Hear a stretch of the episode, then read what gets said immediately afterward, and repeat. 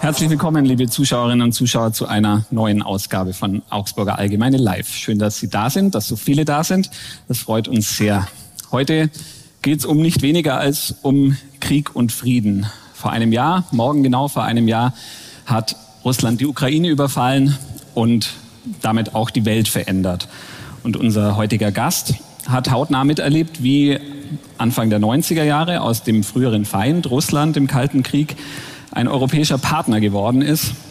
Und auch er steht heute vor der Frage, warum der Frieden in Europa nach dem Fall des Eisernen Vorhangs nicht gehalten hat. Wir freuen uns sehr, dass Sie da sind. Herzlich willkommen an den CSU-Ehrenvorsitzenden und damaligen Bundesfinanzminister Theo Weigel. Applaus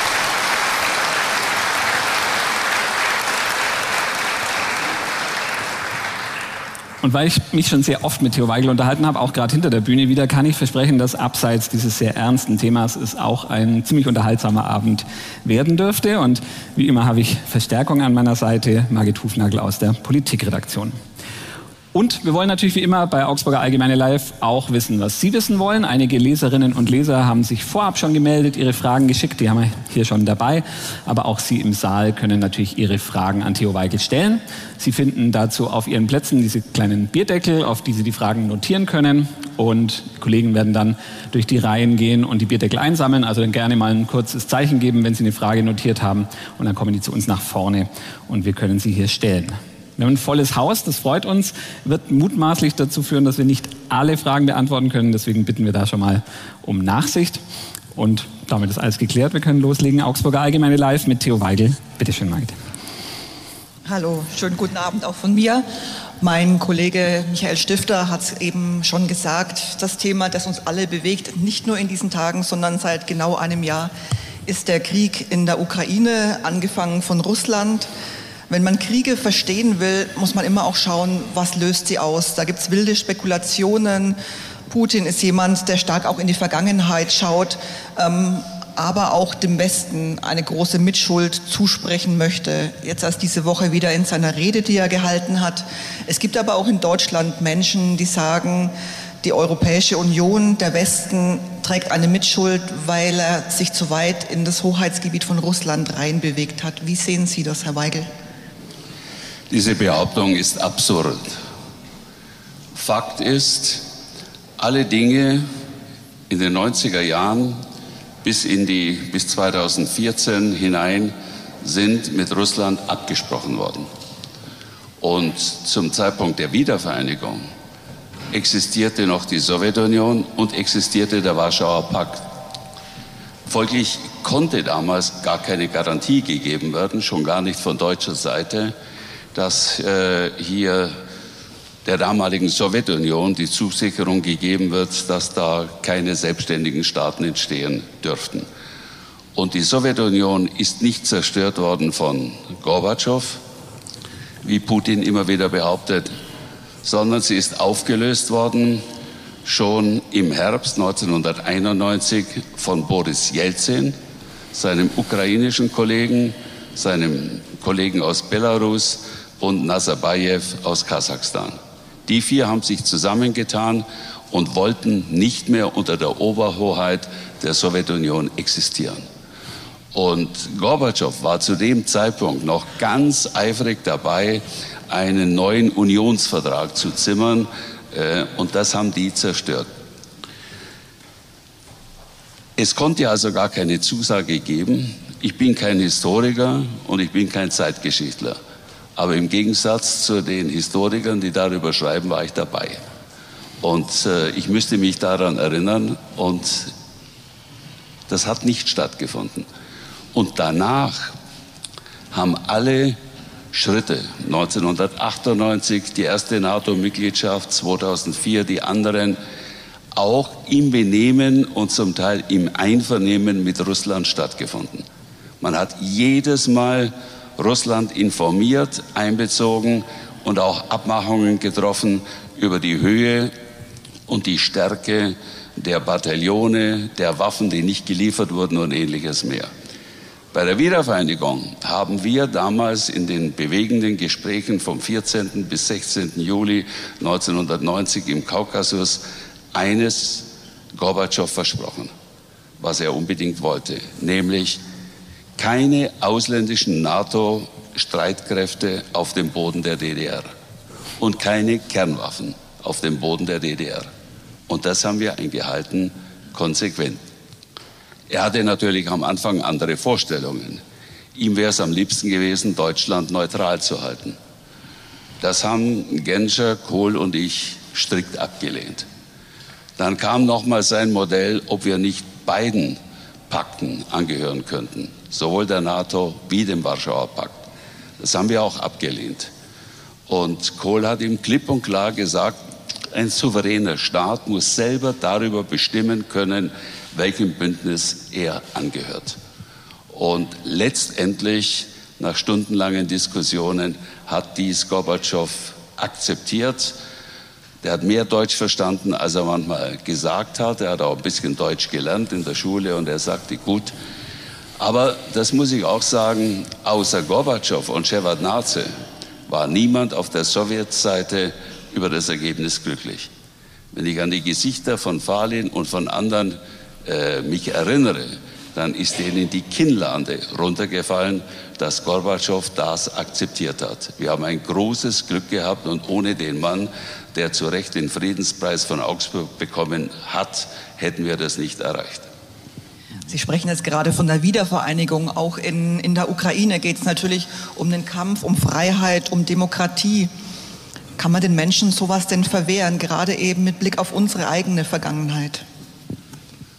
Man kann keinen Freiheitskrieg gegen das Volk führen. Und darum sind die Auseinandersetzungen in Afghanistan, auch im Irak oder in Vietnam in den 60er Jahren gescheitert, weil man nicht gegen das Volk. Das ist ganz anders in der Ukraine.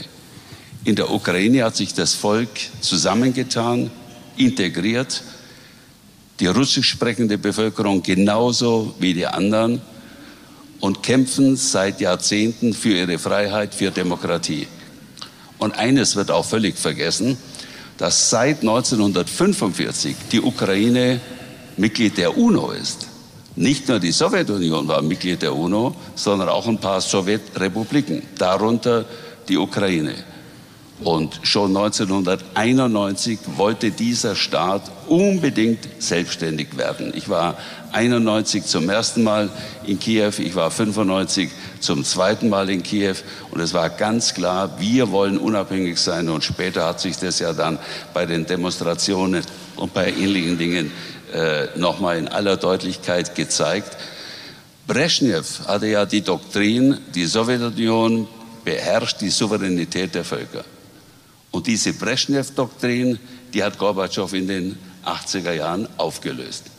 Und niemand von uns, wie wären wir dazugekommen, als Deutsche zu sagen, wir wollen völlig souverän sein, wir wollen die Wiedervereinigung, wir wollen wählen können, welchem Bündnis wir angehören und gleichzeitig sagen, aber die Ukraine und andere Völker oder die mittel- und osteuropäischen Staaten, Ungarn, Polen und andere mehr, dürfen das nicht.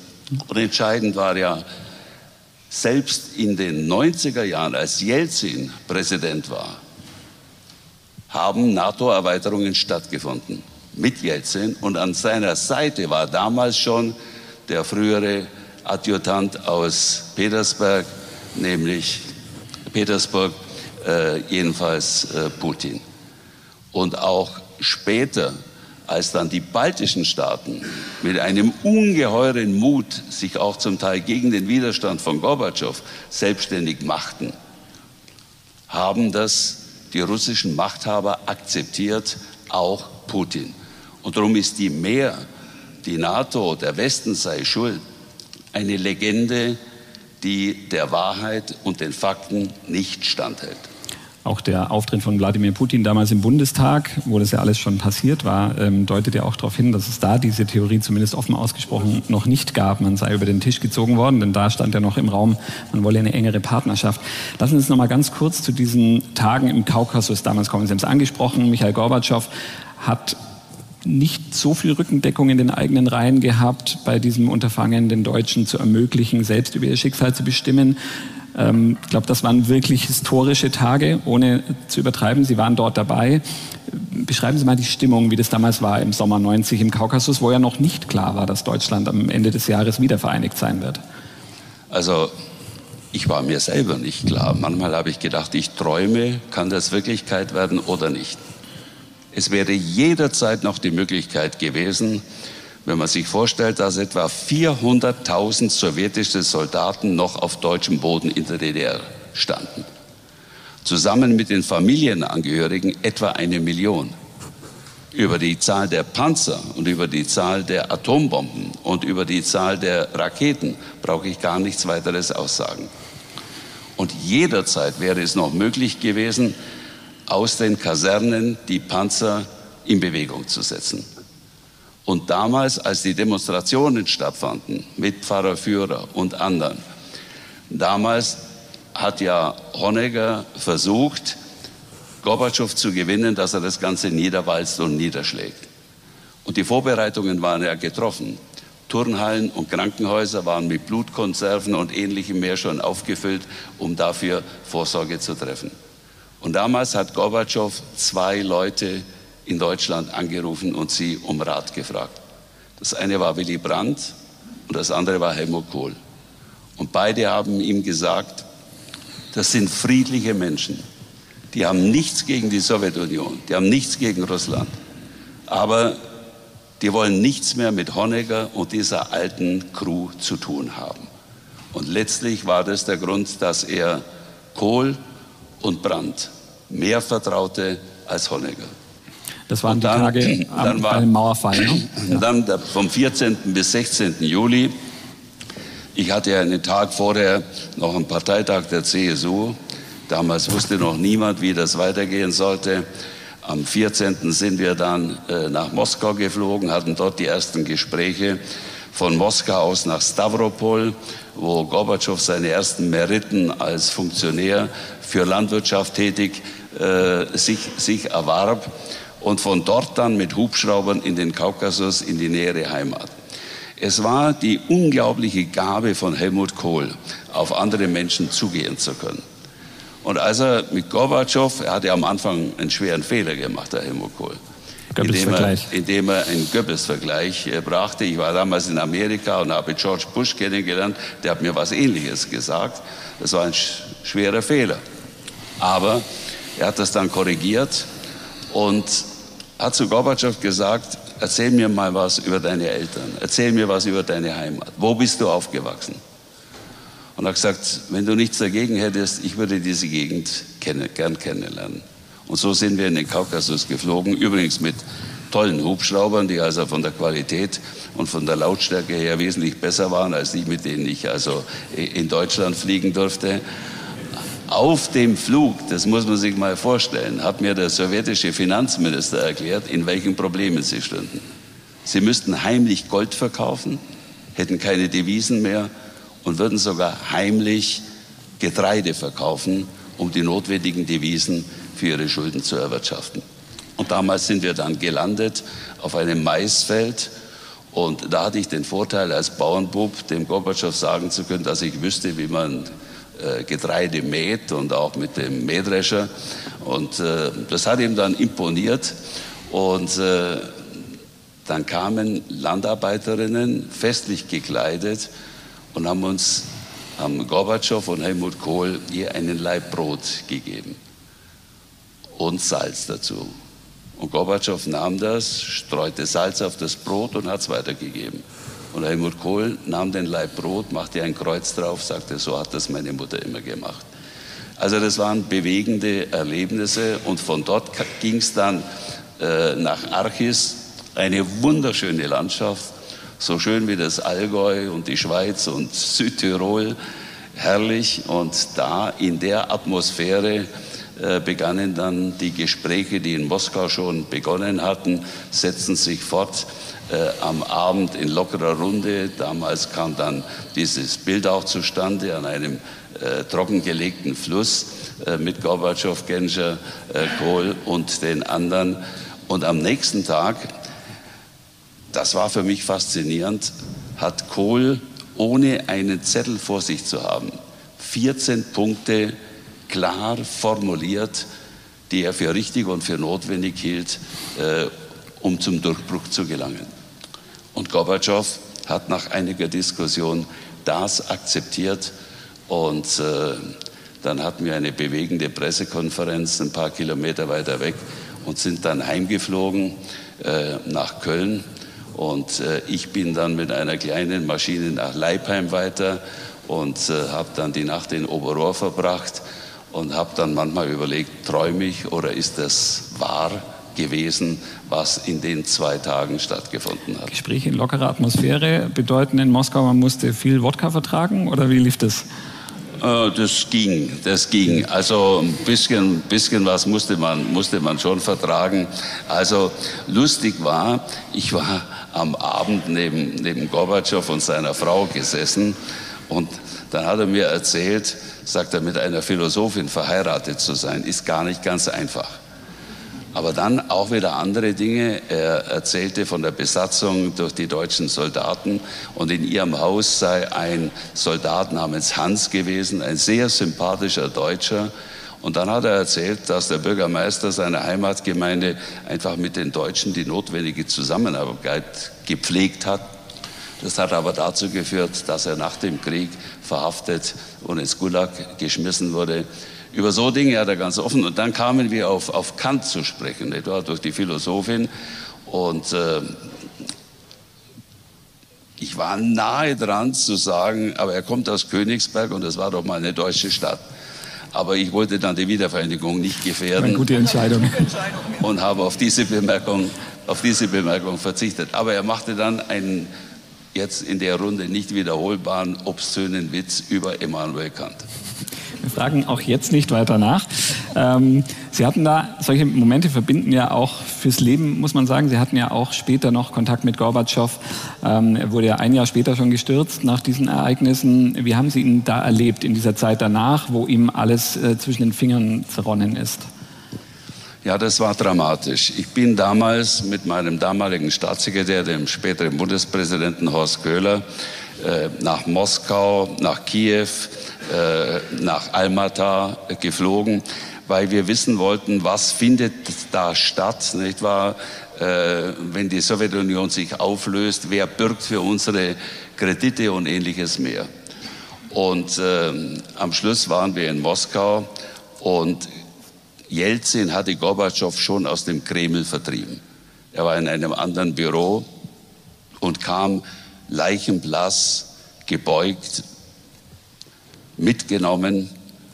Und ich habe ihm dann, kurz nachdem der Putsch gescheitert war auch, und ich habe ihm damals gesagt, Herr Präsident, in den letzten Wochen und Monaten haben die Menschen in Deutschland um Sie gebankt und für Sie gebetet. Und da rannen ihm Tränen übers Gesicht und er sagte, in der Not erkennt man, wo man seine Freunde hat. Das war sehr bitter, aber das Große an dem Mann, den ich zu den ganz Großen des letzten und auch dieses Jahrhunderts rechne, war, dass er seine Idee von mehr Freiheit und von mehr Demokratie durchsetzte, auch im Wissen, dass er persönlich scheitern könne. Und das unterscheidet ihn von vielen anderen. Und äh, darum habe ich auch vor drei Jahren zum Jahrestag zum, äh, der, der Wiedervereinigung in der Basilika in Ottobeuren ihn gewürdigt als einen großen, ja, wenn ich jetzt nicht katholisch wäre, würde ich sagen, als einen Heiligen.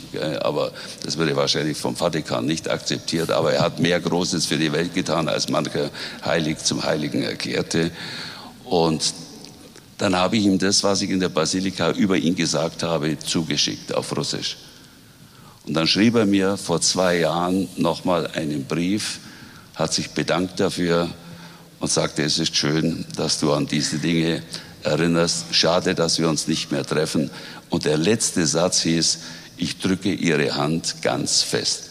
Das ist der bewegendste Brief, den ich noch bei mir habe. Jetzt bewegt dieser Krieg in der Ukraine ähm, auch Menschen, die tief in ihrem Innern eine sicher auch berechtigte Angst haben, dass das Gewalt, das Militärisches, dass eben Bomben zurück nach Deutschland kommen. Jetzt am Wochenende, auch rund um den Jahrestag, sind verschiedene Demonstrationen angekündigt. Darunter auch eine Demonstration, die organisiert ist von Sarah Wagenknecht und Alice Schwarzer. Die beiden Frauen haben ein, ein Manifest für den Frieden, wie sie es nennen, verfasst. Was halten Sie davon? Ich respektiere jeden Pazifisten, der für sich in Anspruch nimmt, konsequent ohne Waffen und ohne Waffengewalt zu leben und der dann auch bereit ist, alle Konsequenzen bis hin zum Gefängnis, zur Marter und zum Tod auf sich zu nehmen. Aber das ist nur eine Theologie und eine Philosophie für jeden für sich. Ein Volk, eine Nation kann dem nicht entsprechen. Sie können Menschen nicht zumuten, unter einem verheerenden System leben zu müssen, wenn sie sich dagegen wehren wollen. Und Frieden ist in der Vergangenheit weniger durch den Pazifismus, sondern durch eine kluge, abwägende Politik entstanden. Und die wichtigsten Abrüstungsschritte der letzten Jahrzehnte sind nicht durch die Demonstrationen gegen die Pershing II entstanden. In meinem Wahlkreis in Neu-Ulm, mitten in der Stadt, stand die Pershing II. Damals hat eine Menschenkette von Stuttgart bis Neu-Ulm, über 500.000 Menschen, dagegen protestiert gegen unsere Politik und letztlich auch gegen mich. Konstantin Wecker war dabei und viele andere.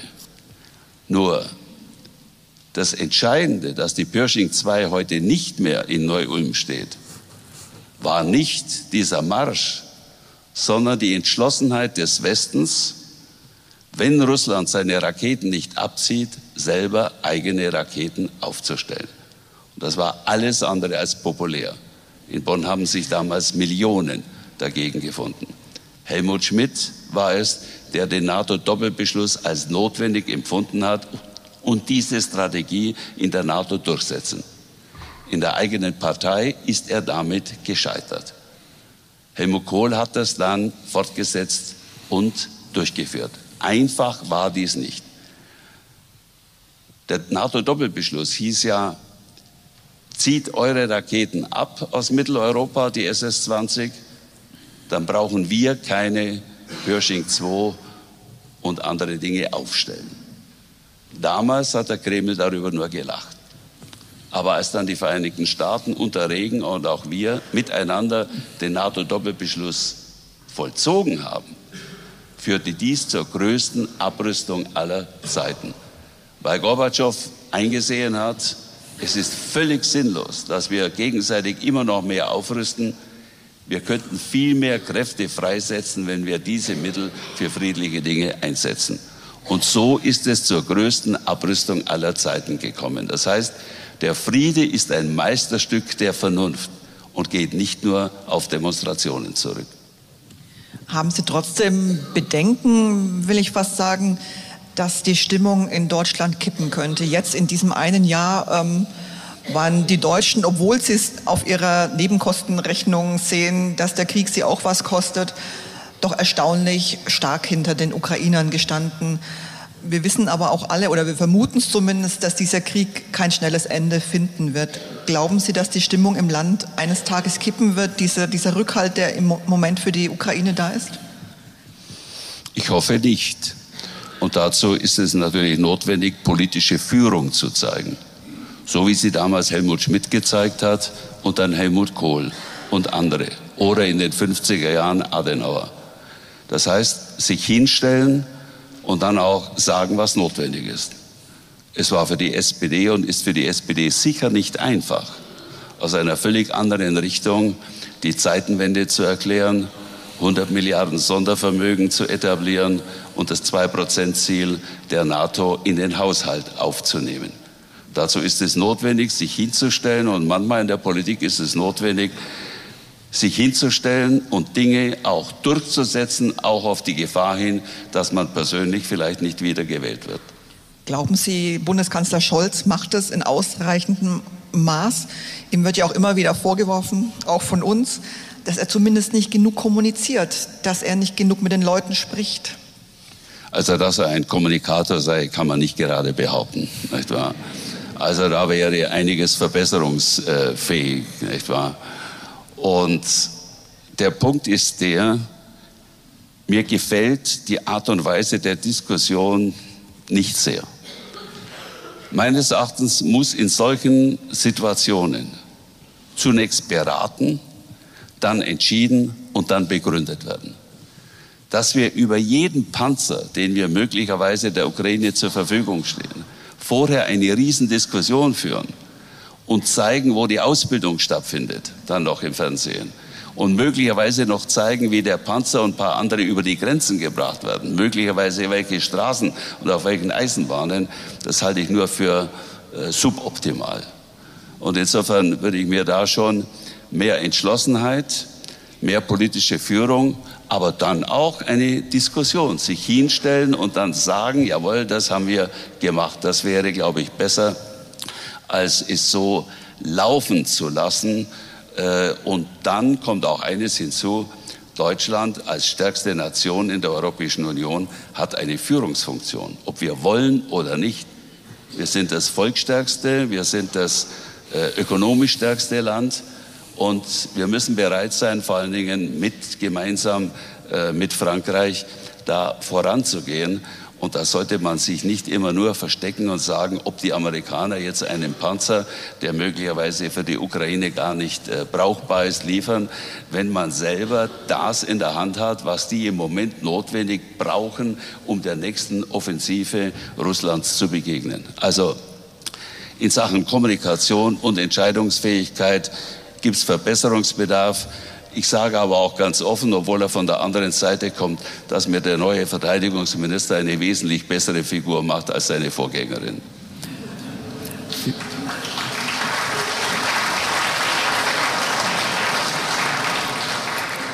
Zum Thema Kommunikation. Äh, Olaf Scholz hat wenige Tage nach dem Kriegsausbruch das Wort von der Zeitenwende geprägt. Da hat er sehr schnell, sehr klar kommuniziert. Er hat diese 100 Milliarden für die Bundeswehr damals zugesagt. Wir hatten uns damals schon unterhalten. Ähm, Finanzminister blutet sofort das Herz, wenn 100 Milliarden plötzlich extra auf der Rechnung stehen.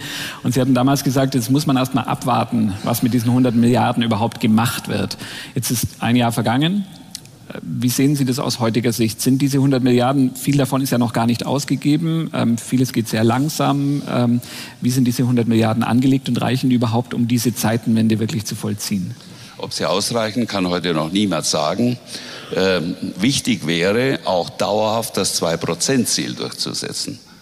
Auch das ist natürlich für die Sozialdemokratie sehr schwierig. Die früheren Finanzminister, die ja sehr stark die letzten 20 Jahre von Sozialdemokraten besetzt wurden, haben dem äh, Verteidigungsminister nicht gerade hilfreich zur Seite gestanden. Äh, was mir fehlt, das ist eine stärkere europäische Kooperation auch bei der Beschaffung und bei großen Rüstungsvorhaben. Vor 70 Jahren ist die europäische Verteidigungsgemeinschaft gescheitert. 52 wurde sie etabliert und 54 ist sie in der französischen Nationalversammlung gescheitert. Das war ein großer Fehler für Europa. Heute, 70 Jahre später, bräuchten wir dringend eine solche Verteidigungsunion, um bei den Rüstungsvorhaben uns abzustellen, Synergieeffekte zu gewinnen, und auch geschlossen äh, manche Aufgaben äh, aufnehmen zu können. Äh, diese Initiative, die fehlt mir. Die müsste auch von Deutschland angesprochen werden, wobei Frankreich mit seiner Atommacht natürlich eine besondere Funktion ausüben könnte und damit auch ein Stück Schutzschild, nachdem Großbritannien ausgefallen ist, als aus der Europäischen Union bilden. Bisher ist nicht allzu viel äh, abgeflossen. Auch die Rüstungsindustrie, die man ja bisher miserabel behandelt hat, wo also auch jede Universität es abgelehnt hat, mit Rüstungsfirmen zusammenzuarbeiten, mit Ausnahme der Bundeswehruniversität äh, in Neubiberg, müssen angefahren werden. Also bisher ist noch nicht so arg viel passiert. Das ärgert mich und das wäre notwendig. Äh, die Entscheidungen müssten schneller gehen. Äh, Friedrich Merz hat recht, wenn er sagt, wir unterstützen grundsätzlich den Kurs, nur wir fürchten, manches kommt zu spät. Offensichtlich, manches kommt spät, offensichtlich nicht zu spät. Sie haben gerade die Bestrebungen nach dem Zweiten Weltkrieg und dem verheerenden äh, Bild, in dem Europa damals war, äh, eine gemeinsame Verteidigung aufzubauen, angesprochen. Sie selbst haben den Krieg noch als kleines Kind erlebt. Sie haben erlebt, wie Ihr Bruder nicht mehr heimgekommen ist aus diesem Krieg. Ähm, erzählen Sie uns mal, wie das für Sie war damals und vor allem, was es heute in Ihnen auslöst, wenn Sie sehen, dass jetzt sind Sie 83 und es ist wieder ein Krieg in Europa, was das mit Ihnen macht. Mein Bruder hatte eine Gesellenausbildung hinter sich und hat in Augsburg auf der Bauschule weitergemacht, weil er Bautechniker oder Bauingenieur werden wollte. Und von hier ist er mit 17 Jahren eingezogen worden, zuerst zum Reichsarbeitsdienst äh, und dann äh, von Augsburg aus dann nach Frankreich. Und er hat 64 Briefe an seine Eltern, auch an mich geschrieben wo er das Ganze schilderte, wo er ist, soweit er darüber äh, überhaupt schreiben durfte. Und erstaunlicherweise hat der 18-Jährige eine große Skepsis gegen den Krieg schon entwickelt. Und in seinem letzten Brief schrieb er heim an seine Eltern, was sagt ihr zu diesem Krieg? Hoffentlich geht das einigermaßen gut aus. Manchmal wäre es mir lieber, es würde schon zu Ende sein, persönlich, aber man lebt doch gern. Man lebt doch gern. Das hat er drei Tage vor seinem Tod heimgeschrieben. Und ich kann mich noch erinnern, wie der Bürgermeister von Oberrohr da im Oktober 1944 ins Haus kam und mitteilte, äh, dass mein Bruder äh, gefallen ist. Und ich kann mich an diese Zeit natürlich noch gut erinnern, äh, höre noch das Totenglöcklein von Oberrohr läuten, wenn wieder einer gefallen war und wenn wieder ein Gebet gesprochen wurde oder dann die Beisetzung mit einem Soldatengrab in der Kirche in Ursberg stattfand. Damals, in der Zeit, fand auch mein erster Besuch in Augsburg statt. Augsburg war noch weitgehend zerstört und wir haben also äh, eine Tante, eine Schwester meiner Mutter äh, hier besucht. Niemand hätte sich damals vorstellen können, dass Deutschland sich so schnell wieder entwickelt, so schnell wieder nach oben kommt, dass die Städte wieder aufgebaut werden, das Leben wieder lebenswert wird. Und das, was damals in den 40er und 50er Jahren stattgefunden hat in Deutschland, da bin ich ganz sicher, wird auch in der Ukraine stattfinden, wenn dieser Krieg beendet ist. 1995, äh, als ich die Ukraine zusammen äh, wieder besuchte, haben wir die Wohnungen, die wir 44.000 äh, insgesamt in der Sowjetunion bauten für die heimkehrenden Soldaten in Kiew, äh, den Leuten übergeben. Und der damalige Präsident Kutschma beklagte in seiner Rede, dass im Moment die ukrainische Wirtschaft nicht mal in der Lage sei, normale Wohnungen zu bauen, nicht mal die kleine und große Infrastruktur zu machen. Und wir mussten damals dieses 44.000 Wohnungen bauen mit deutschen Ingenieuren und finnischen Arbeitern, Facharbeitern und Leuten aus der Türkei. Heute, nach 30 Jahren, stelle ich fest, was sich in der Ukraine gewandelt hat, wie die in dieser Kriegszeit so innovativ sind, so schnell wie möglich wieder die Infrastruktur herrichten, die Energie einigermaßen sicherstellen, die Eisenbahn wiederherstellen. Es hat sich Unglaubliches in diesen 30 Jahren äh, in diesem Land äh, ergeben und ich bin ganz sicher, Sie werden auch den Wiederaufbau starten, natürlich mit westlicher Hilfe schlimm, dass eine Zerstörung in x-facher Milliardenhöhe stattfindet und dann wieder beseitigt werden muss durch den Wahnsinn eines Dämonen im Kreml. Wenn Sie jetzt von Wiederaufbau sprechen, was glauben Sie, welche Chancen oder wie kann ein Frieden in der Ukraine überhaupt wiederhergestellt werden? Wie kann dieser Krieg enden? Das kann im Moment noch niemand sagen, auch niemand weiß, wie schnell das geht. Ich glaube, die Zeit für einen Waffenstillstand und vielleicht später für einen Frieden ist erst gegeben, wenn Putin erkennen muss, dass er seine Ziele nicht erreicht. Er hat sicher nie damit gerechnet, dass neutrale Länder wie Schweden und die Finnland der NATO beitreten wollen. Er hat es gescheitert mit seinem Versuch, über diplomatische Kanäle die Vorherrschaft in Osteuropa zu gewinnen. Er ist gescheitert in der Ökonomie. Alle Staaten um Russland herum, die mittel- und osteuropäischen Staaten, aber auch die früheren Sowjetrepubliken, haben sich besser und schneller entwickelt als Russland selbst.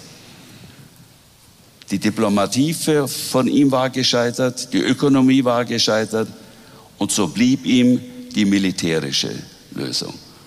Und die hat er, wie ich meine, schon lang vorgehabt.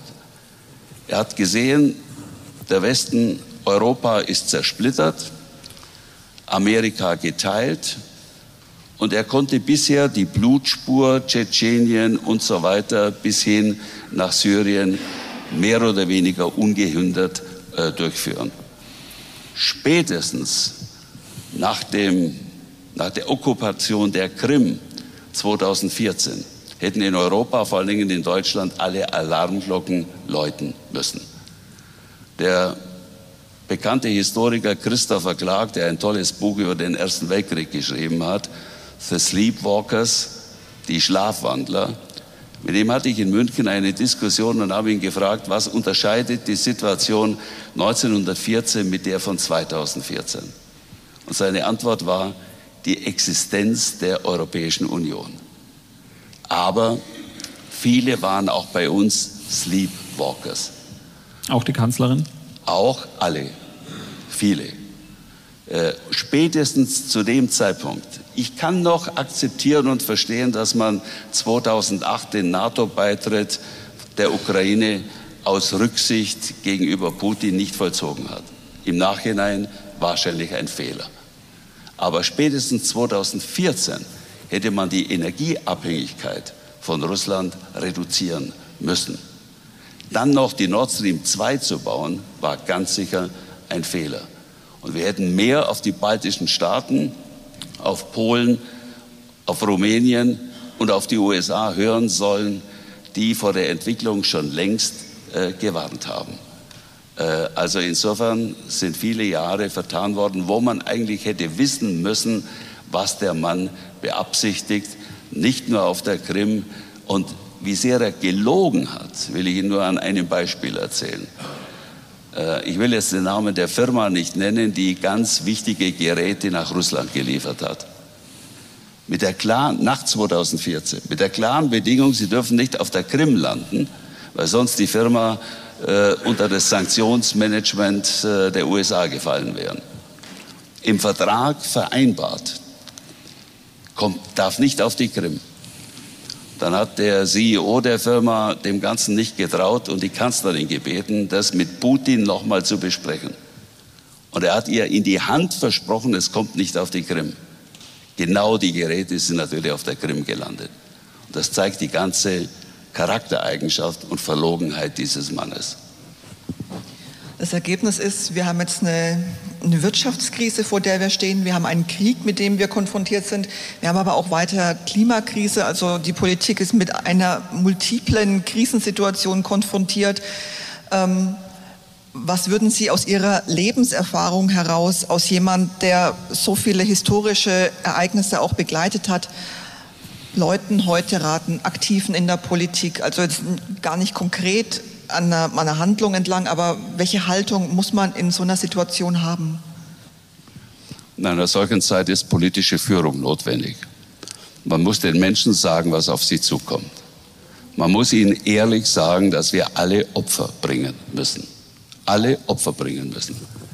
Äh, die Aussage, wir dürfen Militär nicht gegen Soziales ausspielen, ja, die ist zwar schön, aber es kann mal eine Zeit kommen, wo vielleicht die militärische Ertüchtigung wichtiger ist als das eine oder andere soziale Versprechen, um überhaupt sich zu bewahren, seinen Standpunkt zu behalten, seine Integrität und seine Unversehrtheit zu erhalten und anderen beizustehen. Also politische Führung ist gefragt.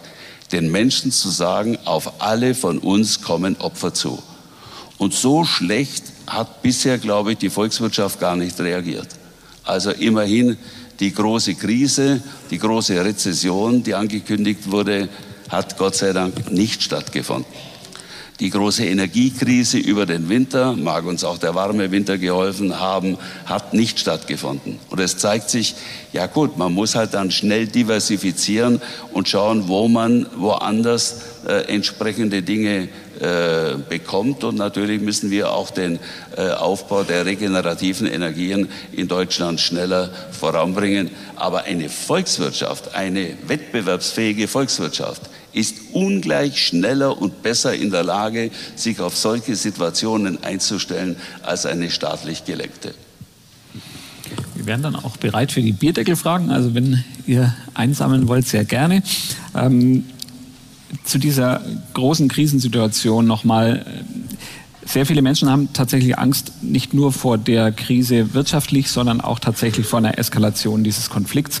Und immer die Frage, wann ist Deutschland Kriegspartei, wann könnte es so eskalieren, dass auch wir tatsächlich hineingezogen werden in diesen Krieg. Ähm, verstehen Sie diese Ängste? Haben Sie selber auch solche Ängste, auch mit der Erfahrung, die Sie selber gemacht haben als kleines Kind? In der Welt habt ihr Angst, doch ich habe die Welt überwunden. Das hat mir mal ein evangelischer Theologe gesagt vor 30 Jahren. Und das habe ich behalten. Natürlich haben wir alle Angst. Aber Angst darf nie zur Triebfeder oder zum Ausgangspunkt einer Politik werden. Und äh, insofern glaube ich auch, dass man durch eine abgewogene Politik auch dem Gegenüber zu sagen, was man sich nicht gefallen lässt, den anderen bewegen kann, auch einzulenken. Und dieses Gleichgewicht, das ist erforderlich. Und damit glaube ich, kann man auch Ängsten äh, begegnen. Aber Ängste hat es immer gegeben, die gibt es auch heute. Aber von der Angst darf man sich nicht beirren lassen, das Richtige und das Notwendige zu tun. Eine etwas andere Form von Angst ähm, haben Sie wahrscheinlich erlebt, als Sie zum ersten Mal in Moskau waren, nicht wegen der Reise dorthin, sondern eher wegen der Umstände dieser Reise. Da sind Sie noch von Franz Josef Strauß persönlich geflogen worden. Der hat ja einen Pilotenschein hinten drin. Stoiber, Weigel, Tandler, ziemlich blass im Gesicht. Erzählen Sie doch mal, was da passiert ist und warum dieser Flug 1987 so denkwürdig war. Das ist natürlich jetzt ein anderes Thema, Herr Stifter. Absolut. Jetzt, jetzt kommen wir von dem, von dem Ernsten. Ja gut, Ernst war es Ernst, Ernst war es damals auch. Als wir landeten, sprang der Fluglehrer, sind ja immer zwei Piloten da. Als wir ausrollten, sprang der in die Kabine und schrie, so etwas mache ich nie mehr mit. Das mache ich nie mehr mit. Bis zu dem Zeitpunkt hatten wir Beifall geklatscht für die äh, Landung, aber dann haben wir das Klatschen eingestellt.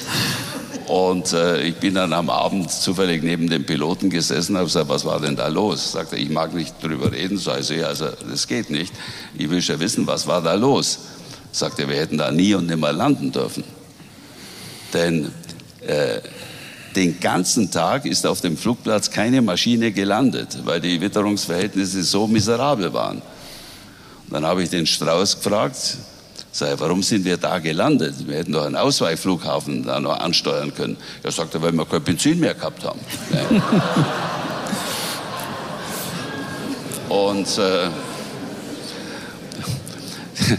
es war dann natürlich so, die, die ganzen sowjetischen Oberen waren ungeheuer angetan und begeistert von dem Flugvermögen von Strauß. Also diese schwierige Landung haben die da weniger einkalkuliert und äh, er, war, er war einfach glücklich, nicht wahr? Und hat sich natürlich gebadet äh, in dem Lob, dass die alle, äh, dann, dann hat er sogar noch, dann war klar vereinbart, dass man den Fall Rust nicht ansprechen darf. Der Kremlflieger. Der, der mhm. Rust ist ja da gegen alle sowjetischen Sicherungssysteme auf dem Roten Platz gelandet. Und äh, Also es war fest vereinbart, das darf nicht angesprochen werden. Das könnte die Atmosphäre belasten. Und dann hat der Strauß gesagt, übrigens, ja, da haben ihm die Gorbatschow wieder wunderbar, dass sie selber geflogen sind und so weiter. Ja, sagt er, also ich bin jedenfalls nicht am Roten Platz gelandet, hat er gesagt. Gell? Worauf der ungeheure Humor von Gorbatschow, jetzt haben Sie es angesprochen, obwohl es nicht angesprochen werden sollte. Gell? Also auch das noch. Ja, das war eine, schon eine tolle, eine tolle Situation. Aber er war nicht allein, es war noch ein anderer Flugpilot dabei. Äh, es war schon gewagt, da runterzukommen. Er hat's, er hat's geschafft. Also ich bin ja noch öfters mit ihm geflogen. Wenn ich das gewusst hätte, äh, wie der Flug stattfindet, dann bin ich nicht ganz sicher, ob ich äh, äh eingestiegen wäre. Am Heiligen Abend, am Heiligen Abend 1987 in Oberrohr schellt das Telefon und äh, der Strauß ist am Apparat. Sei Heiliger Abend, was gibt's, Herr Ministerpräsident? Mhm, sagt er, was machen Sie so die nächsten Tage? Ich sage, was man halt so am Heiligen Abend macht. Gell? Also, und, mhm. Hätten Sie übermorgen Zeit? Sag ich, ja, wozu? Ja, wir fliegen nach Moskau. Ich habe jetzt eine Einladung. Fliegen Sie mit? Ja, was blieb mir anders übrig? Selbstverständlich bin ich, selbstverständlich bin ich mit, mitgeflogen. Und dann, äh, er war ein, waren tolle Gespräche. Ich habe Strauß selten so konzentriert gesehen, wie er diese Gespräche durchgeführt hat. Die erste Frage von Gorbatschow war, waren Sie schon mal in der Sowjetunion? Und da behaupten manche, er habe gesagt, ich bin nur bis Stalingrad gekommen. Stimmt nicht, ist frei erfunden, dummes Zeug, sondern er hat drei Namen genannt, wo er als Soldat gewesen sei. Darunter Kharkiv, das jetzt so umkämpft ist. Aber und Gorbatschow hat das, hat das akzeptiert, weil er genau wusste, dass Strauß gegen die Nazis war, aus einer Familie stammte, die gegen die Nazis war und sich nie mit den Nazis eingelassen hatte. Also das waren tolle Gespräche und eines am Abend sollte er mal ein Interview machen, irgendwo fürs ZDF oder was. Da hat er gesagt, nein, äh, gehen Sie hin. Also bin dahin, niemand sprach ein Wort Deutsch, und der Fahrer, der mich dahin fuhr, kein Wort Deutsch gesprochen. Ich dachte, wenn der mich jetzt irgendwo hinfährt, dann bin ich erledigt. Gell? Dann sagte der nur, Rust, Generäle, alle weg, prima. Dann würden wir gern zu Ihren Fragen kommen, liebe Zuschauerinnen und Zuschauer. Die erste ist wirklich eine interessante Frage, so ein bisschen Was wäre wenn Frage. Was hätte Kohl in Sachen Russlandpolitik anders gemacht als Merkel oder Scholz? Kohl war ein ganz nüchterner Politiker und er hätte mit Sicherheit äh, spätestens 2014 gesagt, so kann unsere Politik nicht weitergehen. Und ich habe ihn erlebt, wie er also auch gegenüber Jelzin klipp und klar gesagt hat, was geht und was nicht geht. Wir waren 1992 in Savidovo, das war der äh, Jagdsitz von Brezhnev und haben damals nochmals Verhandlungen geführt, weil äh, Jelzin von uns nochmals 10 oder 15 Milliarden haben wollte äh, für die Rückgabe der Kaserne. Und äh, Kohl und Jelzin sind am Nachmittag spazieren gegangen. Jelzin hat sich als Jäger betätigt und reihenweise äh, wild niedergemäht da. Und Kohl ist ein Anti-Jäger, den hat es angewidert. Und dann, und wir, Köhler und ich, wir mussten äh, verhandeln und haben der russischen Seite gesagt, die Kasernen gehören uns. Und ich habe ihnen gesagt, ich habe neulich die Kasernen äh, in Ostdeutschland besichtigt und wie wir die zurückbekommen, das ist ziemlich übel mit, Natur, mit, mit Umweltbelastungen, die schlimm sind. In Magdeburg zum Beispiel. Und ich habe gesagt, wir helfen euch, wo wir können. Aber für, die, für das Verlassen der Kasernen kriegt ihr nichts. Und ich habe das auch dem Kohl gesagt. Du musst da hart bleiben. Und beim Abend, das war ganz nett, gab es auch ein bisschen Krimsekt und ähnliches mehr, äh, fragte dann, fragt plötzlich Jelzin, so, was zahlt ihr jetzt? Und Helmut Kohl sagte ihm, Boris, du weißt, dass ich euch gern helfe, aber hier nicht. Keinen Cent. Das sind unsere Kasernen. Ich habe gedacht, jetzt ist alles aus. Der lief rot an, der Jelzin. Denke mal, jetzt hoffentlich äh, sind die Hubschrauber da, die uns also wieder sicher äh, nach Moskau und dann nach Hause bringen. Und plötzlich sagte er, gut, ich akzeptiere das. Das heißt also, man konnte auch so mit Russland reden. Im Wissen darum, wir sind bereit, viel zu tun. Man muss sich mal vorstellen, wir haben damals trotz der Kosten der Wiedervereinigung, das hat uns jedes Jahr vier bis fünf Prozent des Bruttoinlandsprodukts gekostet, über 100 Milliarden im Bundeshaushalt. Wir haben damals im Bundeshaushalt über 100 Milliarden eingespart, um das bewältigen zu können. Gleichzeitig mussten wir noch die, Kriterien von Maastricht äh, einhalten. Und in einer solchen Situation haben wir für die Nachfolgestaaten der Sowjetunion Garantien von über 100 Milliarden D-Mark gegeben und für die mittel- und osteuropäischen Staaten von über 50 Milliarden. Und ich kann Ihnen sagen, wir haben das Geld wieder zurückbekommen. Aber das war mutig, das war risikoreich, aber das war notwendig, um die Transition, um den Transmissionsprozess in der Situation zu ermöglichen. Das heißt, wir haben gehandelt, wir haben gegeben, aber wir haben auch genommen. Das Ganze war ein ausgleichendes Verhältnis. Äh, Helmut Kohl hat sich nie unter Druck setzen lassen. Eine weitere Frage betrifft einen Mann, mit dem wir uns wahrscheinlich tatsächlich bald wieder auseinandersetzen müssen, nämlich Donald Trump. Ein Zuschauer möchte wissen, was machen wir, wenn Trump wiederkommt? Vorher möglichst viel mit Amerikanern und reden, dass sie ihn nicht wählen. Also ich hoffe es nicht. Ich hoffe, dass das anders läuft. Wenn das stattfindet, muss Europa noch eine größere eigene Verantwortung übernehmen und auch militärisch so stark sein, dass es in Europa und auch in anderen Ländern agieren kann. Dazu passten zwei Fragen, die in die gleiche Richtung zielen, nämlich die Frage, ob nicht langfristig die Gefahr, dass Russland und China sich annähern, sowohl wirtschaftlich als auch politisch, den Westen über Jahrzehnte ähm, bedrohen könnte, wirtschaftlich, aber auch geopolitisch. Wie sehen Sie diese Gefahr? Ähm, glauben Sie, wird ja auch hier oft diskutiert, man müsse China auch klare Grenzen aufzeigen. Glauben Sie, dass diese Partnerschaft mit China für Europa äh, eine Zukunft hat? Glauben Sie, dass es schwieriger wird? Und was passiert, wenn China, Indien, Russland sich zusammentun? Ich glaube, dass Russland und Putin eigentlich nicht die Absicht hat, zu einem Juniorpartner von China zu werden. Aber das würde er, wenn er nicht in Europa seine Kräfte entfalten kann. Und unser Angebot an Russland, nicht an Putin, aber unser Angebot an Russland müsste darauf beruhen, so ähnlich wie in den 60er Jahren der Hamel-Bericht, Russland anzubieten, wir arbeiten mit euch zusammen. Wir helfen euch bei der Transformation eurer Volkswirtschaft. Ohne den Westen schaffen die es nicht, aus einer reinen Energiewirtschaft in eine moderne Volkswirtschaft zu kommen.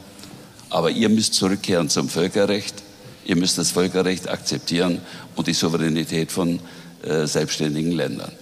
Dann können wir kooperieren und können sehr viel gemeinschaftlich tun.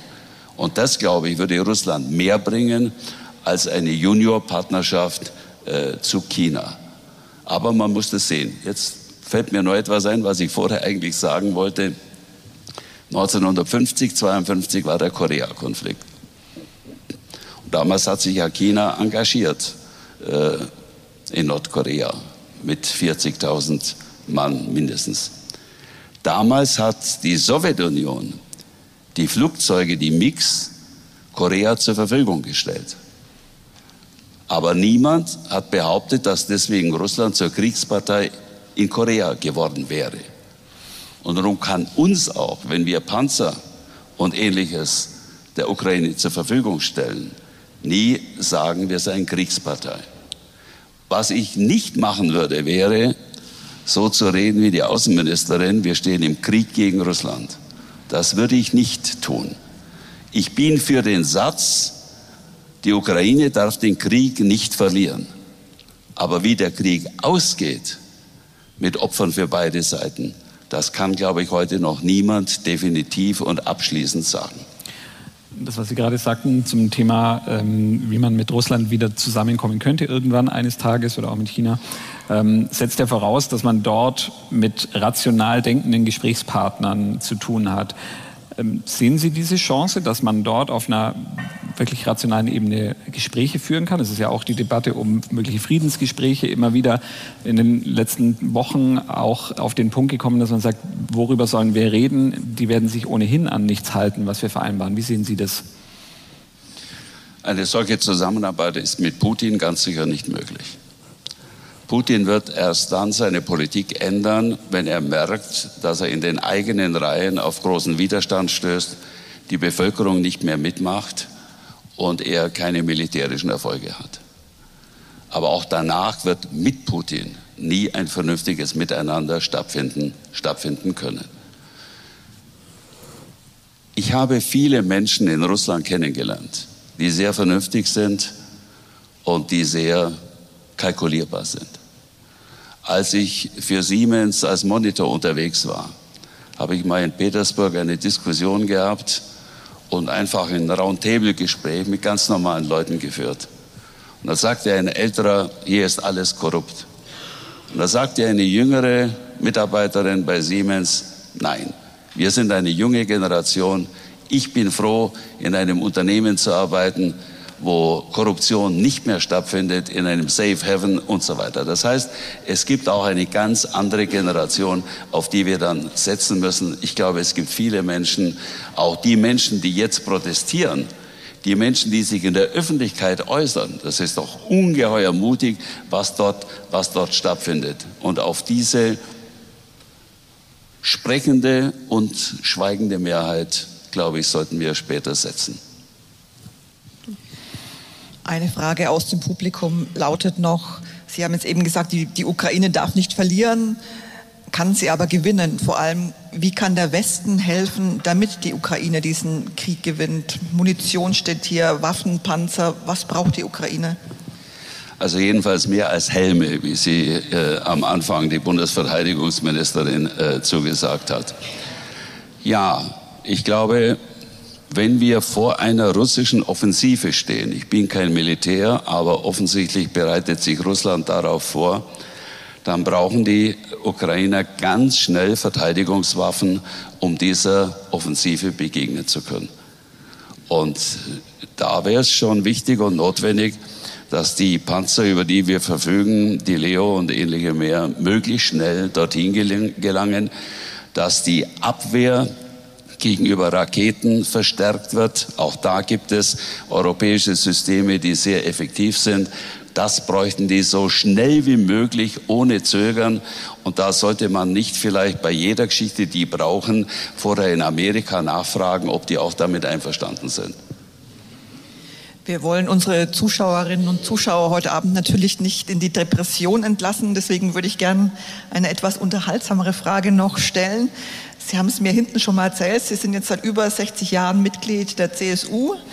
Einmal haben Sie kurz überlegt, ob Sie die junge Union doch verlassen könnten. Es hatte mit einer Frau zu tun.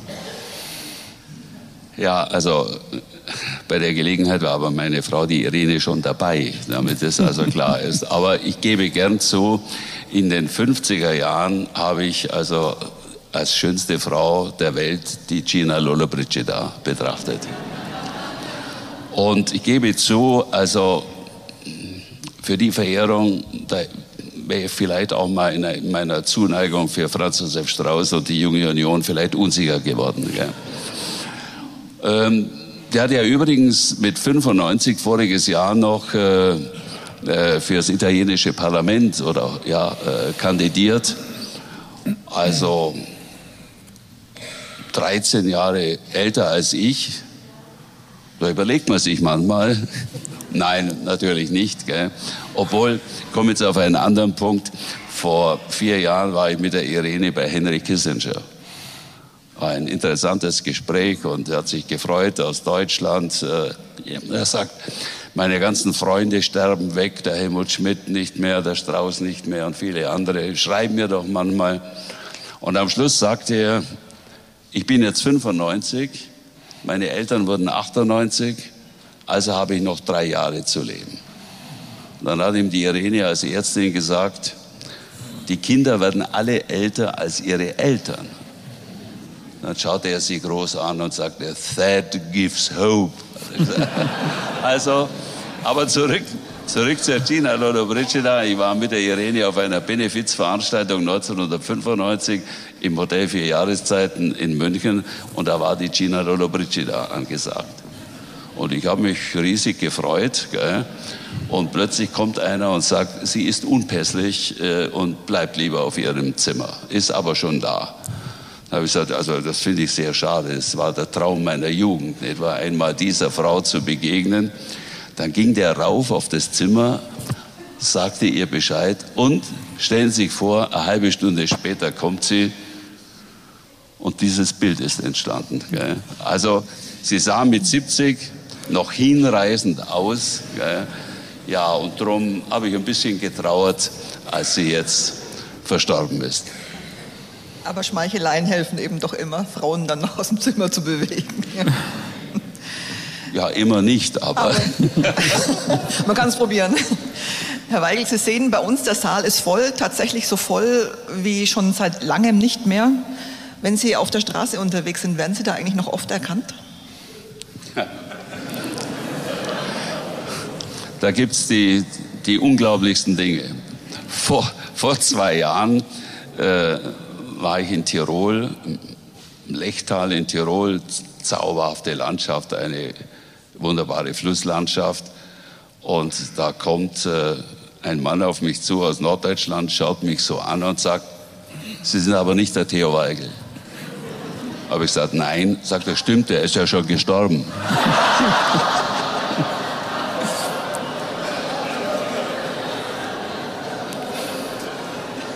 Ich habe ihm dann gesagt, Sie haben recht, vor drei Jahren. Also insofern hoffe ich bloß, wenn ich hier und da mal eine Diskussion im Fernsehen habe, dass er mich dann nochmal sieht und dass wir beim nächsten Zusammentreffen vielleicht dann uns nochmals unterhalten können. Also so Sachen passieren schon, ja. Also überwiegend persönlich sympathische Unterhaltungen. Man freut sich schon, wenn der eine oder andere sagt, Sie haben es damals eigentlich gut gemacht. Ein Karikaturist hat sie mal als höchst karikabel bezeichnet. Schönes Wort. Ich, ich wage jetzt mal die Vermutung, es hat irgendwas mit den Augenbrauen zu tun. Ähm, auch eine Frage aus dem Publikum. Äh, haben Sie jemals darüber nachgedacht, die Augenbrauen zu schneiden? Und wenn nein, warum nicht? Und was sagt Ihre Frau dazu? Also das mit dem Karikabel kommt vom Ernst Maria Lang. Der sagte, also Sie haben wenigstens ein Gesicht Etwa viele Politiker kann man nicht karikieren, weil sie kein Gesicht haben. Also das hängt ein bisschen mit den Augenbrauen äh, zusammen. Nein, an denen hat sich noch niemand mit, mit der Schere betätigen dürfen. Äh, da gibt es immer wieder, ich war mal vor einiger Zeit bei Lanz und da kommt eine Zuschrift, unmöglich, Ihre Augenbrauen, die linke ist noch schlimmer wie die rechte. Und äh, eine Friseurfirma im Allgäu hat mich mal gebeten, ob ich zur Eröffnung des Geschäfts kommen könne, äh, wo sie dann meine Augenbrauen äh, schneiden wollten. Gell. Habe ich gesagt, unterstehen Sie sich.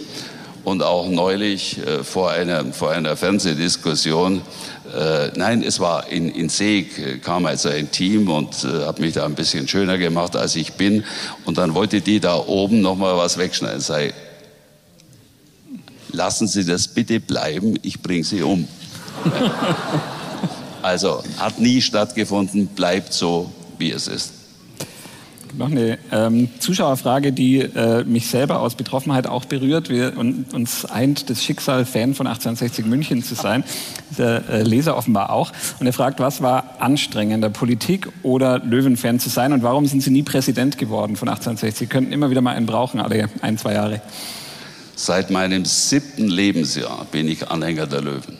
Seit meinem siebten Lebensjahr.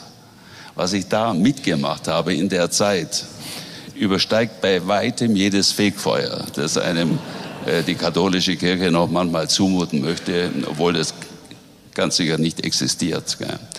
So, also ich habe da vieles mitgemacht. Und als Reuter, der ja in Augsburg sehr erfolgreich ist, mal zu mir kam, als er bei 1860 tätig war und sagte, sind Sie nicht bereit, Präsident zu machen? Sie brauchen gar nichts zu machen, nur repräsentieren. Alles andere machen wir. Habe ich gesagt, lieber Reuter, der Punkt ist der, wenn ihr dreimal hintereinander verliert, und man fragt dann den Präsidenten, wie stehen Sie dazu? Und er sagt, ich muss nur repräsentieren. da sagt jeder, welchen Depp habt ihr da? Ich habe in meinem Leben manche Fehler gemacht. Aber den Fehler, Präsident von 1860 München zu machen, den habe ich nicht gemacht und werde ihn auch künftig nicht machen. Trotzdem, trotz allem, man bleibt, man bleibt Löwe, man bleibt 60er und ja gut, wenn ich mir vorstelle, ich habe da auch tolle Bekanntschaften. Der Freddy Heiß, ein, ein toller Bursch. Radenkovic, etwa vor 10 oder 15 Jahren haben wir ein Benefiz-Fußballspiel in Seeg gemacht und da kam der Radenkovic und ich habe gesagt, Peter, sei doch so nett und geh ein paar Minuten ins Tor. Die Leute, ach, sagt, habe ich noch nie gemacht. Dann hat er es gemacht und hat eine Halbzeit in Sieg im Tor gespielt. Also das heißt, Freundschaften gibt schon tolle bei 1860. Aber am stolzesten war ich, wenn die auch mal gegen Bayern München gewonnen oder unentschieden gespielt haben. Kam ja nicht so oft vor. ich habe es aber erlebt. Und am allermeisten habe ich mich geärgert, wie mal zwei Minuten vor Schluss die 60er 1 zu 0 geführt haben oder 2 zu 1 geführt haben. Und die Bayern waren nur noch mit neun Mann am Platz. Ich war im Stadion. Oh, ich weiß Gott. es noch. Und dann haut der Tormann den Ball und der Janker erwischt den Ball, überspielt zwei Löwen und schießt ein Tor. Also das ist zum Verzweifeln. Aber wir leben trotzdem beide. Ja. Ich würde Sie gern trösten, aber von Fußball habe ich leider keinerlei Ahnung. Man merkt, wenn Sie sprechen, dass Sie sehr heimatverbunden sind, dass, dass Sie die Heimat wirklich im Herzen tragen. Deswegen ist auch die eine Leserfrage, die ich hier habe, eine schöne. Was ist für Sie das Schönste in Oberrohr? Das sind die Menschen, die mich gehalten haben in schwierigen Zeiten.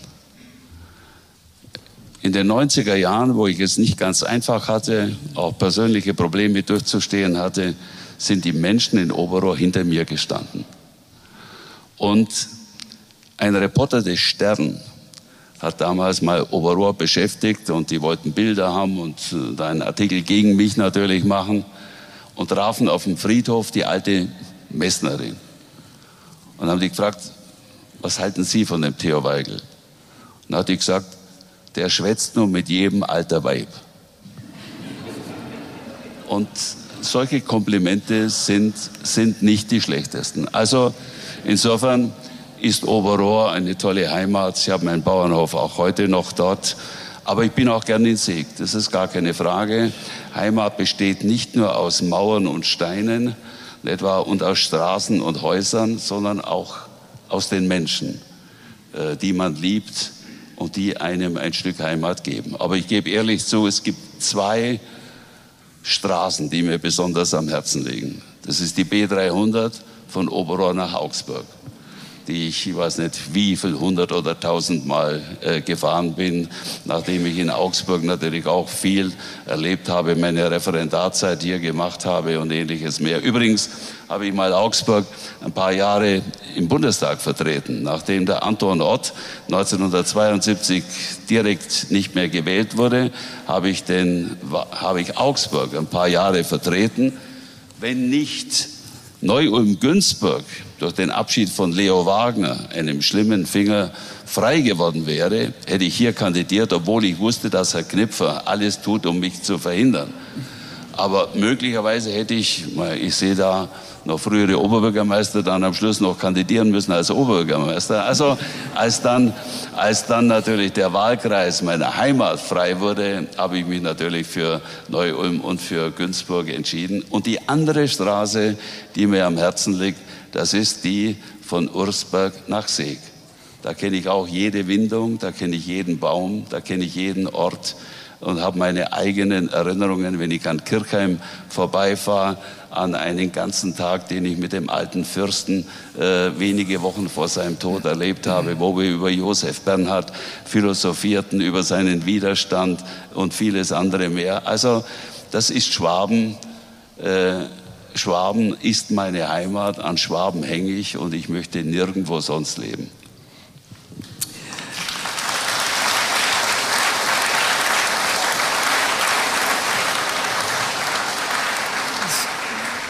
Sie haben gerade das Thema Kandidaturen und Wahlkreise angesprochen. In diesem Jahr ist ja auch wieder Landtagswahl in Bayern. Und ein Zuschauer oder eine Zuschauerin möchte gerne wissen, was muss das Ziel für die CSU sein in Prozent? Ich weiß, das darf man nicht machen, weil dann kriegt der Söder einen Nervenzusammenbruch, wenn Sie jetzt zu hoch einsteigen, aber... Also das wäre mir wurscht. Prozentzahlen sind schwierig. Das hat sich geändert. Im Moment würde ich sagen, ein Ergebnis über 40 Prozent rechne ich als Erfolg. Und wir haben heute eine völlig andere Landschaft als vor 25, 30 Jahren. Wir haben eine vielfältigere Parteienlandschaft und insofern ist es nicht ganz einfach, über 40 Prozent zu bekommen. Wenn Sie sich in Europa umschauen, dann gibt es nur wenige Parteien, die auf eine solche Größenordnung kommen. Aber erreichbar ist es. Das hat der Ministerpräsident Wüst in Nordrhein-Westfalen und der Ministerpräsident von Schleswig-Holstein gezeigt. Also insofern darf der Ehrgeiz von Bayern durchaus beachtlich sein. Ich weiß nicht, wie ich jetzt von Ehrgeiz auf Markus Söder komme, aber ähm, er hat ja nicht immer so Politik gemacht, wie Sie das so ganz hundertprozentig richtig fanden, gerade in seiner Anfangszeit als Ministerpräsident. Da gab es schon auch äh, gewisse Differenzen. In der Flüchtlingskrise, ähm, in dem Wahlkampf, in dem folgenden hat er versucht, die Kanzlerin möglichst aus Bayern äh, rauszuhalten. Sie haben ja. die Kanzlerin eingeladen. Ich, ich kann mich erinnern, damals hieß es, wir holen einen Kanzler, nicht eine Kanzlerin. Das sollte der Kanzler von Österreich sein. Ich glaube, das würde man heute nicht mehr sagen. Gibt es ja auch nicht mehr.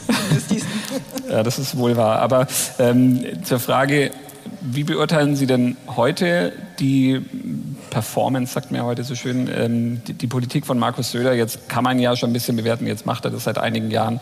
Sind Sie zufrieden? Wo sehen Sie noch Bedarf? Wie oft reden Sie miteinander? Treffen Sie sich? Also er ist ein schneller Antworter von SMS.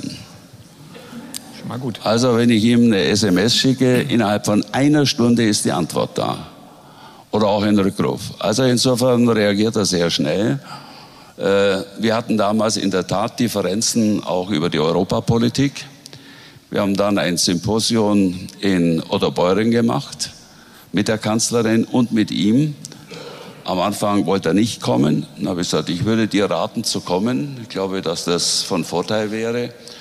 Und er kam dann und hat eine proeuropäische Rede gehalten, mit der ich mich einverstanden erklären äh, konnte. Die Strategie in der Bundestagswahl oder auch die Strategie vorher in Europa, die war ja noch sehr von Seehofer geprägt. Man kann nicht gut eine Europapolitik machen, wo man den Manfred Weber und den Markus Ferber auf die proeuropäische Linie setzt und dann äh, Gauweiler auf die Anti-Haltung. Äh, das geht nicht gut. Also insofern mit der heutigen europäischen Linie der CSU bin ich sehr einverstanden und sie wird durch Markus Ferber und durch Manfred Weber, wie ich meine, sehr gut repräsentiert.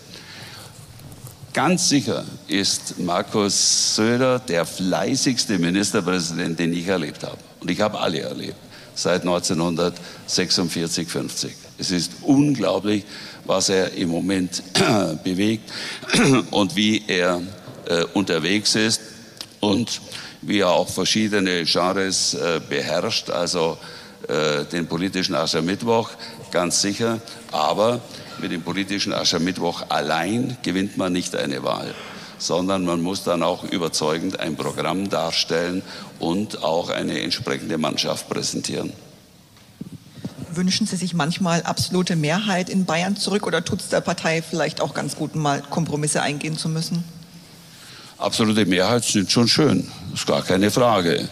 Man kann dann, und das waren ja nicht die schlechtesten Zeiten von Bayern, äh, als es in den 60er, 70er und 80er Jahren absolute Mehrheiten gab, gar keine Frage.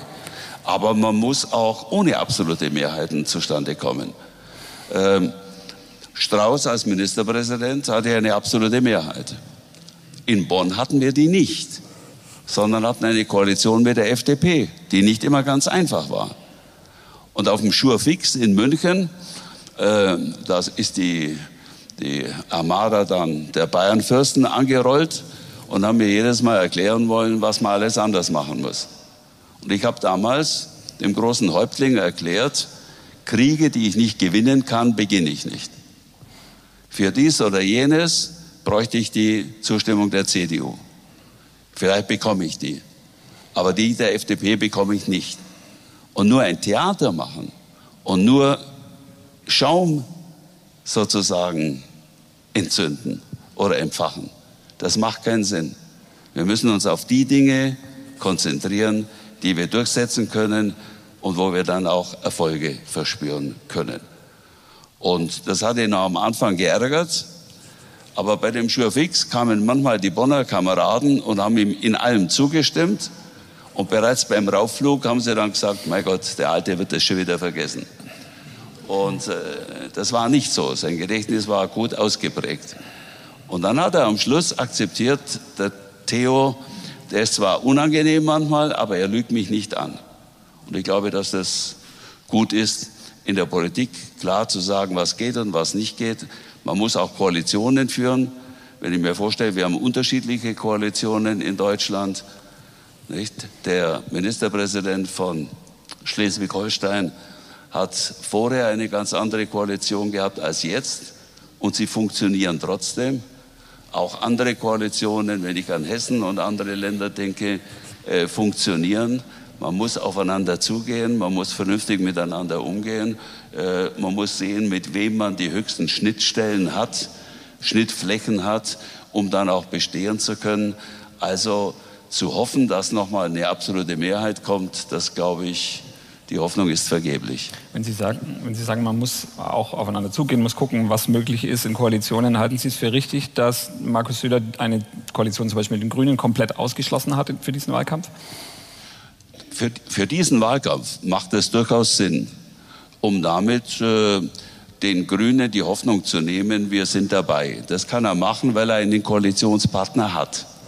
Wenn er den Koalitionspartner nicht hätte, dann könnte man, dürfte man keine Koalition ausschließen. Im Bund liegen wir im Moment so etwa 10 Prozent vor der SPD. Wenn wir das durchhalten, wird das nächste Mal keine Koalition ohne uns stattfinden. Aber man wird im Bund keinesfalls sagen können, das machen wir mit der oder jener Partei nicht. Da wäre die FDP der ideale Koalitionspartner, aber ob es reicht, wissen wir nicht. Große Koalitionen haben wir jetzt einige hinter uns, müssen nicht unbedingt sein. Dann kann ich auch jedenfalls im Bund eine Koalition mit den Grünen nicht ausschließen. Manchmal, schön. Wo wären denn aus Ihrer Sicht Schnittmengen mit den Grünen, die man bilden könnte als, als CSU? Ich glaube, dass wir alle miteinander in der Klimapolitik noch mehr lernen müssen. Das ist eine existenzielle Frage für uns und äh, die Zeichen sehen wir ja. Niemand wird die Klimaerwärmung leugnen können und es wird für uns und für die ganze Welt das größte Problem der nächsten Jahrzehnte sein. Und da muss man sehen, das lässt sich nicht nur mit Verboten machen. Da glaube ich, dass die Union mit marktwirtschaftlichen Mechanismen, ähm, mit auch neuer Technologie, die hoffentlich auch kommen wird, äh, versuchen muss, einen Teil der Probleme zu lösen. Und da hat sich ja herausgestellt, dass in manchen Ländern durchaus, denken Sie an äh, NRW jetzt, auch eine Übereinstimmung äh, mit den Grünen erfolgen kann. Ich hätte nie für möglich gehalten, dass eine grüne äh, Ministerin, Wirtschaftsministerin, dann mal den äh, Braunkohleabbau ganz anders durchführt, als es in den Programmen der Grünen stattgefunden hat. Realpolitik sieht manchmal etwas anders aus als die Programmatik von Parteien. Manchmal wird in Bayern zumindest auch gesagt, es ist ganz gut, wenn die CSU einen Koalitionspartner hat, weil dann wird sie nicht größenwahnsinnig. Ähm, diese Neigung, also das, das, so ein bisschen über die Stränge zu schlagen, die, sehen Sie die dass noch? Dass die CSU größenwahnsinnig werden könnte, schließe ich aus. Das glaube ich sofort, ja. weil, gut, ich, ich frage nicht weiter nach. Ähm, aber ist es, kann es einer, einer Partei auch mal helfen? Äh, wir hatten vor einigen Jahren ja schon mal ähm, eine Koalitionsregierung mit der FDP, damals die CSU. Ähm, danach gab es wieder eine absolute Mehrheit unter Seehofer. Kann es auch helfen, eine Partei dazu zu zwingen, ein ähm, bisschen aus der Komfortzone rauszukommen und sich wieder ein bisschen mehr anzustrengen, auch um die Wähler zu überzeugen? Also das ist unterschiedlich. Wir hatten in den 50er Jahren ja Koalitionen äh, mit der FDP, mit dem BHE, zeitweilig sogar dann auch mit der Bayernpartei oder von 50 bis 54 mit der SPD.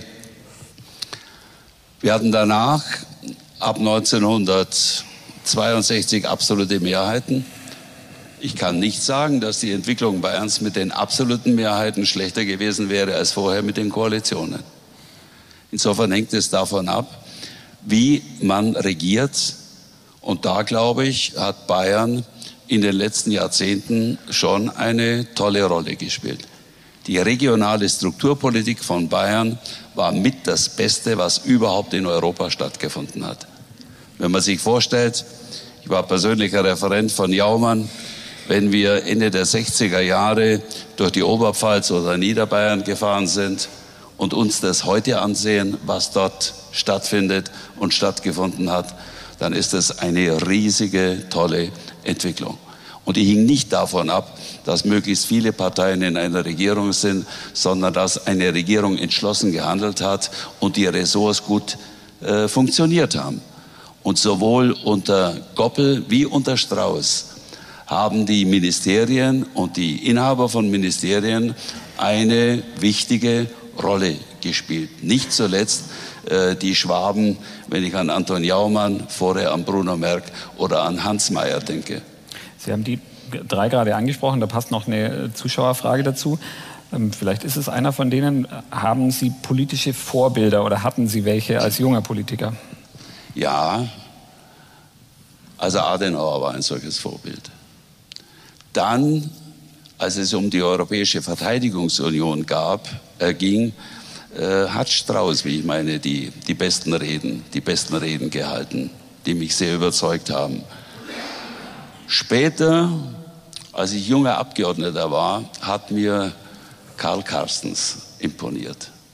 Die vornehme Art, die kluge Art, aber dann auch klar in der Sache, äh, die hat mir imponiert. Und als er dann seinen Fußmarsch äh, durch Deutschland gemacht hat, dann fand ich das sehr imponierend. Als Bundespräsident. Und ich habe ihn, ich habe ihn dann, als er aufhörte, gesagt, äh, ich würde es schon sehr begrüßen, wenn er nochmal Bundespräsident würde.